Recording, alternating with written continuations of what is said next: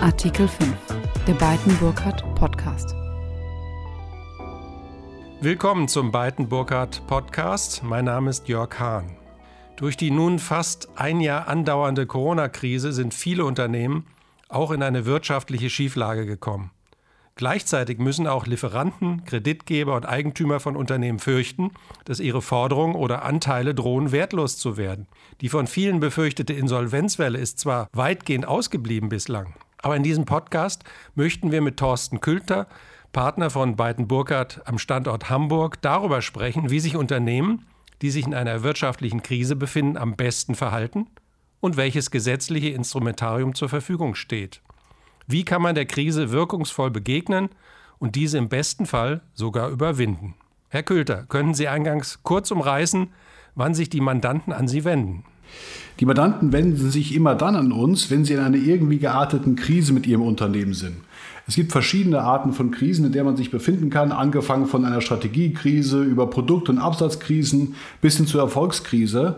Üblicherweise kommen die Mandanten aber erst zu uns in die Beratung, wenn sie sich in der Liquiditätskrise befinden, also das Geld aus ist oder es jedenfalls kurz davor ist, dass das Geld aus ist. Insoweit sind wir oft für die Unternehmen als Notärzte unterwegs. Wäre es denn wünschenswert, wenn sich die Unternehmen früher Rat suchen oder ist der Zeitpunkt, wenn das Geld zur Neige geht, ähm, nicht genau der richtige Zeitpunkt. Ähm, es geht doch schließlich um Insolvenz. Ja, das ist natürlich richtig, aber für uns aus unserer Sicht wäre es viel besser, wenn die Mandanten sich bei uns früher melden würden und wir früher gemeinsam in die Beratung starten können. Denn je früher sich der Mandant meldet und je früher man die Probleme angeht, desto höher äh, sind die Handlungsoptionen, die man hat. Wenn nur noch die Stellung des Insolvenzantrags als letzte Option verbleibt und diese auch dann ziemlich zeitnah gestellt werden muss, dann fehlt oft die notwendige Zeit, die Sanierung gut vorbereiten zu können und letztlich fehlt dann auch die Zeit, dem Unternehmer das Unternehmen äh, retten zu können. Denn im Vorfeld müssen eigentlich äh, die Interessen der verschiedenen Beteiligten, wie zum Beispiel der Gesellschafter, Geschäftsführung, der Mitarbeiter, Lieferanten, Banken und andere Beteiligter berücksichtigt werden. Je später aber äh, die, äh, der Krise begegnet wird und je später versucht wird, Maßnahmen einzuleiten, desto weniger kann man diese notwendigen Beteiligten äh, mit einbeziehen in die Sanierung. Ähm, ganz im Gegensatz zu dieser relativ späten Ansprache will der Gesetzgeber eine frühzeitige Befassung mit der Krise fördern und gibt den Unternehmen sogar ein breites Spektrum an Instrumentarien an die Hand, um einer drohenden Insolvenz zu begegnen und die Krise sogar überwinden zu können. Aber warum dann suchen Unternehmen oft erst zu spät Rat? Tja, das ist eine Frage, die wir uns auch oft stellen. Und letztlich ist das so ein bisschen die äh, goldene Kuh in unserer Szene, ähm, warum die Leute so spät kommen. Aus meiner Sicht äh, kann das mehrere Gründe haben. Ich glaube, der erste Grund ist, dass das Thema Insolvenz in Deutschland immer noch nach wie vor äh, sehr stigmatisiert ist und äh, mit einem Verlust und einem, einer Aufgabe, einem Versagen des Unternehmers gleichgestellt wird. Ähm, in anderen Jurisdiktionen ist das ganz anders. In Amerika oder England gilt man erst was als guter Kaufmann, wenn man sich mal durch ein Restrukturierungsverfahren bewegt hat und da gezeigt hat, dass man auch in rauer See überleben kann. Also das ist der erste Grund. Ich glaube, dass äh, auch die Angst vor einem Kontrollverlust ein maßgeblicher Grund ist. Ähm, der Unternehmensleiter äh, hat das immer schon so gemacht und ähm, er kann nicht einsehen, dass er auf einmal nicht mehr am Steering Wheel ist und äh, hat die Befürchtung, ähm, dass ein anderer, wenn er da mitmischt, vielleicht in den maßgeblichen operativen Dingen, vielleicht ähm, die Sache nicht so gut macht wie er selber. Das der nächste Punkt aus meiner Sicht ist, dass die ähm, Mandanten äh, oft vor einer Blackbox stehen, gerade wenn sie sich in der wirtschaftlichen Krise befinden. Die wissen oft gar nicht genau, was passiert als nächstes, was muss ich machen, droht bei mir jetzt die Abwicklung, kommt der Pleitegeier äh, oder ähm, verliere ich alles, was ich aufgebaut habe. Ähm, diese Unkenntnis ähm, äh, ist ein maßgeblicher Grund, warum die Leute sich erst zu spät bei uns melden. Und last but not least dürften wahrscheinlich auch die Angst vor hohen Kosten ein Treiber sein, warum man sich echt sehr spät mit diesen ähm, Fragen beschäftigt. Denn es ist ja üblicherweise so, dass Unternehmen meistens gut beraten sind. Das heißt, die haben einen Steuerberater, haben einen Wirtschaftsprüfer und haben meistens auch einen Hausanwalt und sehen deswegen nicht die Notwendigkeit, sich mit diesen Themen der Insolvenz bzw. der Krisenberatung auch noch anderen Beratern zu öffnen. Ähm, und äh, befürchten, dass dadurch weitere Kosten entstehen. Insoweit werden oft die sonstigen Berater mit einbezogen und es wird versucht, äh, da eine Lösung zu finden. Allerdings gilt auch hier, äh, ähnlich wie beim Arzt, es gibt eben Spezialisten in jedem Bereich und so gibt es auch im Insolvenzrecht und in der Krisenbewältigung Spezialisten, ähm, sodass die Kosten, die entstehen, letztes, letzten Endes ähm, immer in einem guten Verhältnis stehen zu den möglichen Chancen und letztlich ist das Risiko, das dagegen steht, sehr groß, nämlich dass die Unternehmung nicht mehr gerettet werden kann und dann tatsächlich nur noch eine Abwicklung als, letztes, äh, als letzte Maßnahme verbleibt und ein Insolvenzantrag relativ zeitnah gestellt werden muss. Das waren ja starke Begriffe, Angst vor Kontrollverlust, Unkenntnis der Möglichkeiten. Kommen wir doch zu dem Stichwort Insolvenzantrag. Wann muss denn überhaupt ein Insolvenzantrag gestellt werden?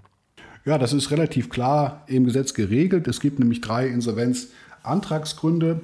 Ähm, das eine ist die Zahlungsunfähigkeit, ähm, das heißt, dass nicht mehr ausreichend liquide Mittel vorhanden sind, um die fälligen Verbindlichkeiten zu bedienen. Ähm, da hat der BGH auch diese berühmte Drei-Wochen-Formel mal erfunden, nämlich das heißt, wenn der Unternehmer nicht mehr in der Lage ist, innerhalb von drei Wochen mindestens 90 Prozent der fälligen Verbindlichkeiten zu zahlen, dann ist er zahlungsunfähig. Das ist also der eine Grund, relativ ähm, greifbar. Der andere äh, Grund ist die Überschuldung. Das heißt, ähm, der, die Gesellschaft ist dann überschuldet, wenn das Vermögen des Schuldners die Verbindlichkeiten nicht mehr deckt. Und schließlich gibt es noch die drohende Zahlungsunfähigkeit. Die ist dann gegeben, wenn der Schuldner voraussichtlich nicht mehr in der Lage sein wird, die bestehenden Zahlungsverpflichten im Zeitpunkt ihrer Fälligkeit zu erfüllen. Da geht es also um eine Prognose, um einen weiteren Horizont. In der Einleitung fiel ja schon das Stichwort Corona-Pandemie. Gelten die Insolvenzantragspflichten denn auch für Unternehmen, die aufgrund der Krise in Schieflage geraten sind? Das würde doch dem erklärten Ziel der Politik, eine Insolvenzwelle Corona-bedingt zu vermeiden, widersprechen.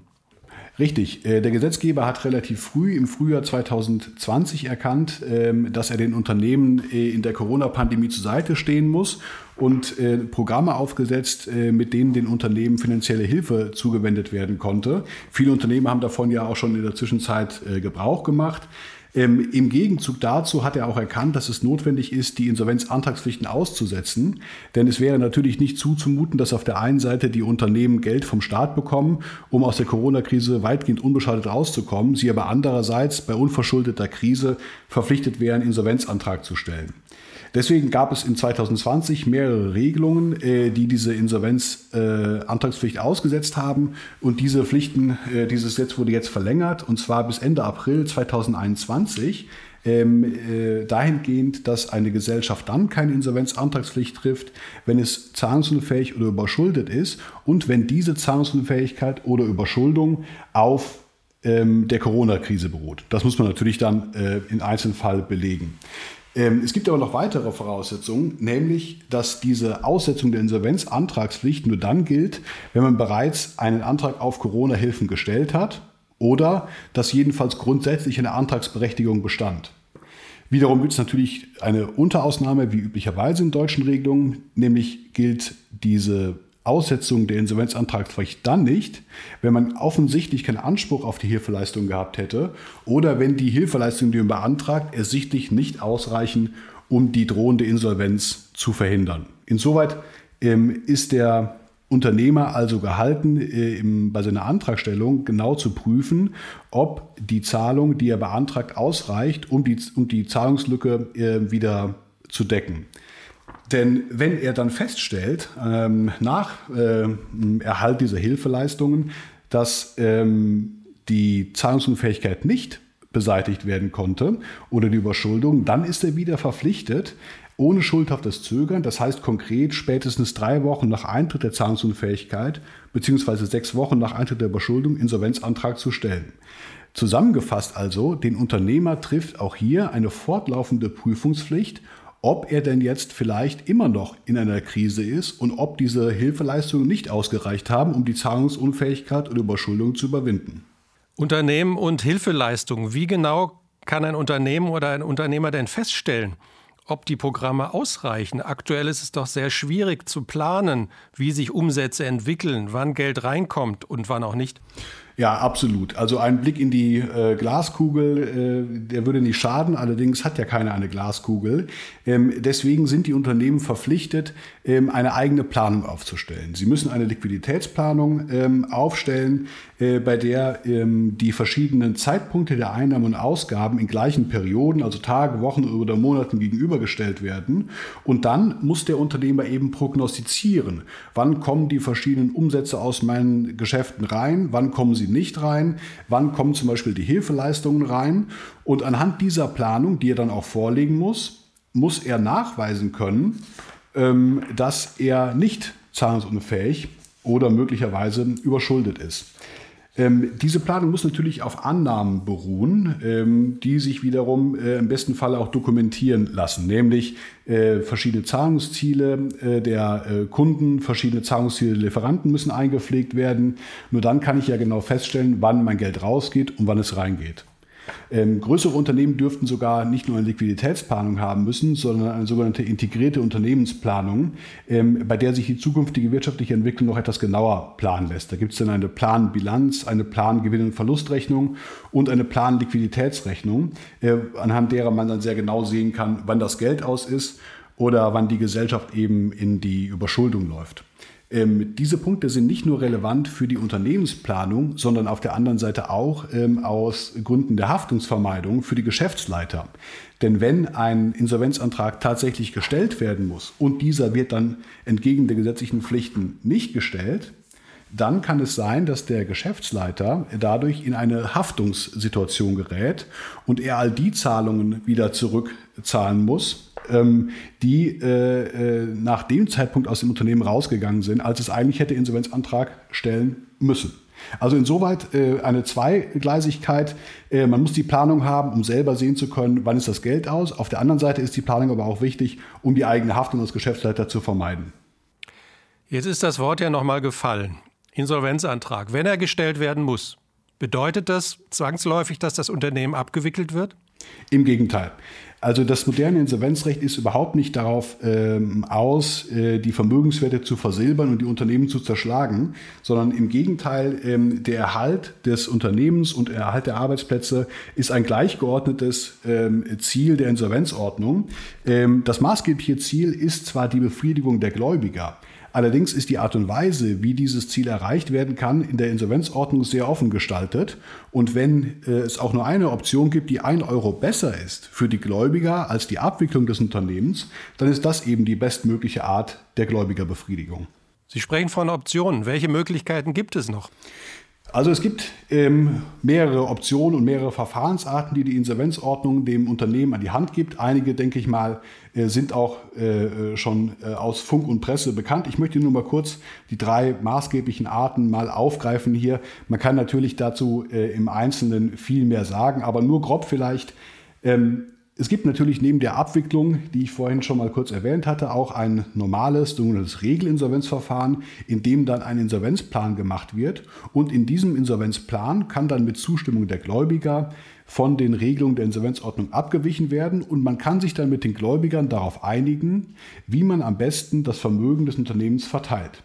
Und dieses Verteilen des Vermögens muss eben nicht darin bestehen, dass alles verkauft wird, sondern man kann zum Beispiel auch anbieten, dass man im Laufe der Jahre gewisse Raten an die Gläubiger zahlt und die Gläubiger sich damit einverstanden geben.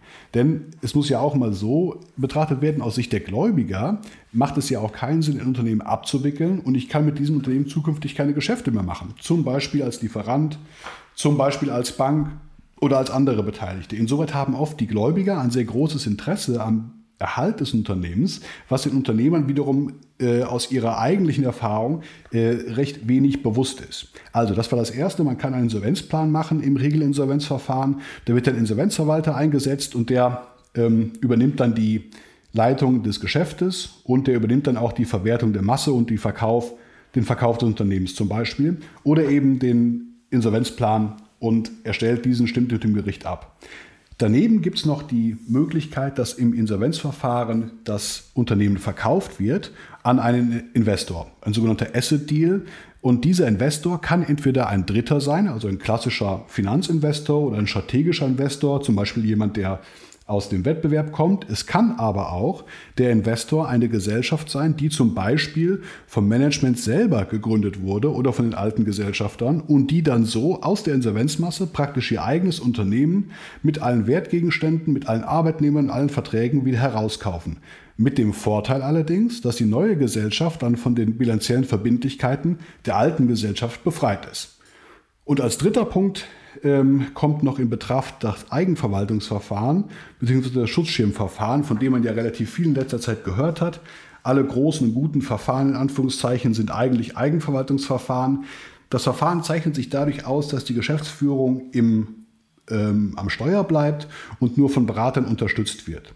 Das hat viele Vorteile, nämlich auf der einen Seite äh, gibt es einen etwas geringeren Reputationsverlust in solchen Verfahren. Das heißt, gerade bei ausländischen ähm, äh, Kunden, aber auch bei inländischen Kunden wird dadurch gezeigt, dass die Geschäftsführung hier nicht schuld in Anführungszeichen an der Krise oder der Insolvenz ist, sondern dass es eben andere Gründe gibt und dass der, die Geschäftsleitung hier ähm, am Ruder bleibt und selbst und selbstbestimmt vor allen Dingen das Unternehmen fortführt. Im Schutzschirmverfahren ist es im Wesentlichen wie im Eigenverwaltungsverfahren, dass auch da die Geschäftsführung an Bord bleibt und man im Rahmen eines Insolvenzplans die Lösung mit den Gläubigern sucht und eine bestmögliche ähm, Verwertung des Unternehmensvermögens zugunsten der Gläubiger und dann zum Erhalt des Rechtsträgers auch sucht. Aber das Ganze ist ja kein Zaubertrick. Berater und Insolvenzverwalter können doch keine Vermögenswerte aus dem Nichts schaffen. Ja, das wäre schön, wenn das so wäre. Geld mitbringen kann man natürlich nicht. Aber das Insolvenzrecht bietet neben den äh, gerade erwähnten Verfahrensarten eine Vielzahl an positiven Sondereffekten, die es eben außerhalb eines Insolvenzverfahrens nicht gibt. Vielleicht nur ein paar äh, äh, kurz zu nennen. Zum ersten das Insolvenzgeld, hat man vielleicht auch schon was von gehört. Das heißt, der Staat übernimmt im Wesentlichen bis zu drei Monate die Löhne, sodass dann in der Insolvenz das Unternehmen fortgeführt werden kann, ohne dass Lohnkosten gezahlt werden müssen, was natürlich zu einem erheblichen Liquiditätsplus äh, am Ende führt. Und dieses Geld, was man dann dadurch spart, kann dafür benutzt werden, äh, eine Einigung mit den Gläubigern zu finden.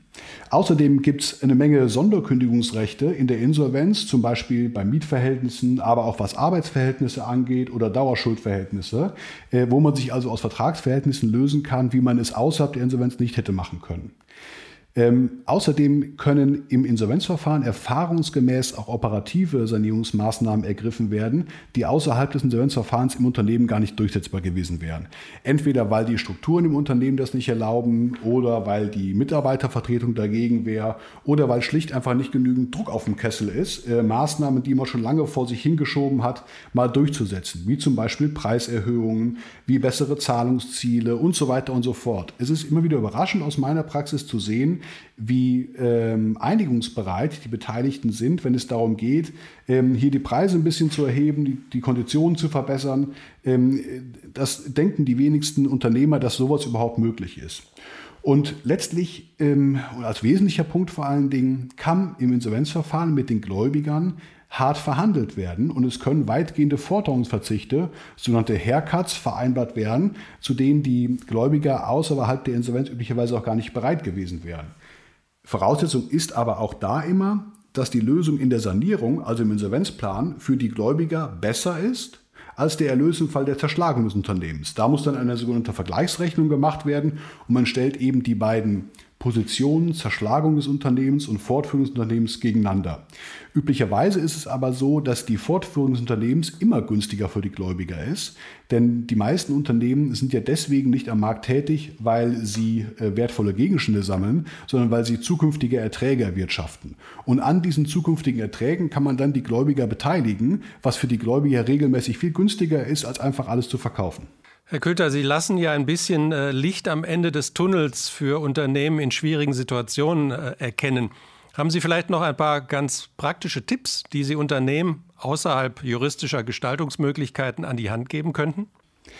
Ja, ich kann es ja mal versuchen. Vier Punkte vielleicht. Ähm, erstens, äh, man muss versuchen, das Beifahrerproblem zu lösen. Man kennt das ja, man sitzt im Auto mit dem Ehemann oder der Ehefrau und äh, die Frau oder der Mann sagt, wir hätten rechts abgemusst.